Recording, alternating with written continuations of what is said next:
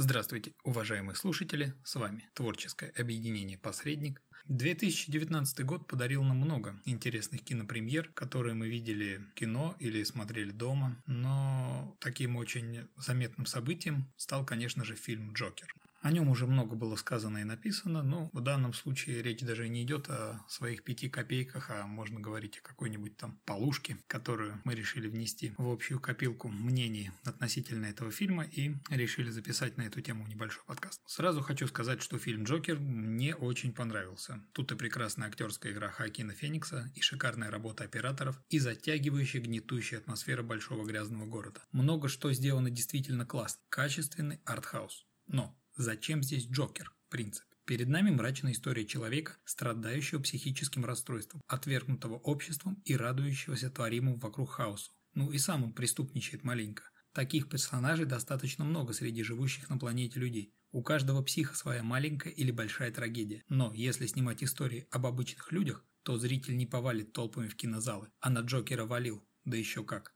Многие, конечно, получили не совсем то, что ожидали, но даже любители комиксов смотрели до конца. И дурацких комментариев в зале я лично не слышал. Кино действительно затягивает. Хотя, опять-таки, повторюсь, без привязки к комиксам и хорошо нам всем известным персонажам получается просто качественная драма, призванная посочувствовать маньяку со сложной судьбой. Такой подход вполне себе в тренде. Но давайте уберем из Джокера его встречу с юным Брюсом, не просто с сыном местного богатея, а именно с будущим Бэтменом. Уберем почти каноническую сцену убийства Читы Уэйнов. Уберем намек на то, что Бэтмен и Джокер могут быть братьями по папаше. В общем, привязка к самому харизматичному злодею вселенной Бэтмена здесь больше служит для пробуждения зрительского интереса к фильму. Ну а если абстрагируемся от комиксов и каноном, то в фильме поднято очень много актуальных проблем. Социальное неравенство, людская злоба и нетерпимость к недостаткам других, жестокость, ставшая обыденностью. Всего этого навалом в реальности. Но параллельно существует иной мир. В ящике, способном показывать картинки и шоу. Там все весело и красиво. И я уверен, что многие зрители поступили бы с умничающим и кривляющимся на монитором товарищем,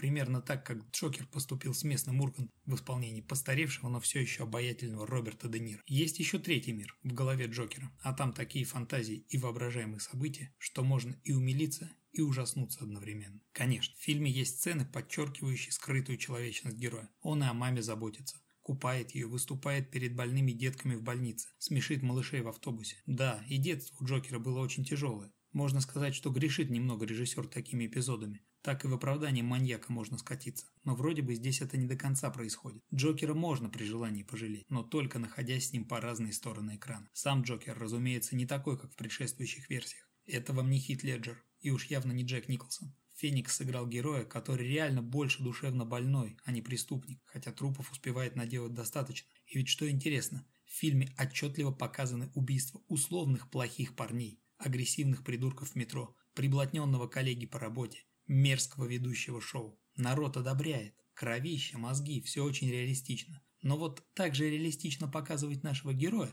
расправляющегося с женщиной и ее маленькой дочкой, или убивающего мать подушкой, режиссер почему-то не стал. Такие моменты камера акцентирует внимание на личике Джокера и его страданиях от того, что он делает. Про игру Феникса и операторскую работу я уже сказал. Повторюсь, восхищен. Отдельные сцены просто шедевральны или реалистичны до отвращения, а подъемы несчастного маньяка на протяжении всего фильма по высоченной лестнице вызывают ассоциации чуть ли не с Голгофой. Зато как он потом по ней спускается ближе к концу, это уже совсем другой человек, переродившийся и обретший гармонию с этим ужасным миром, в котором только он сам является ярким пятном в буквальном и переносном смыслах. Костюмчик и грим отлично смотрятся.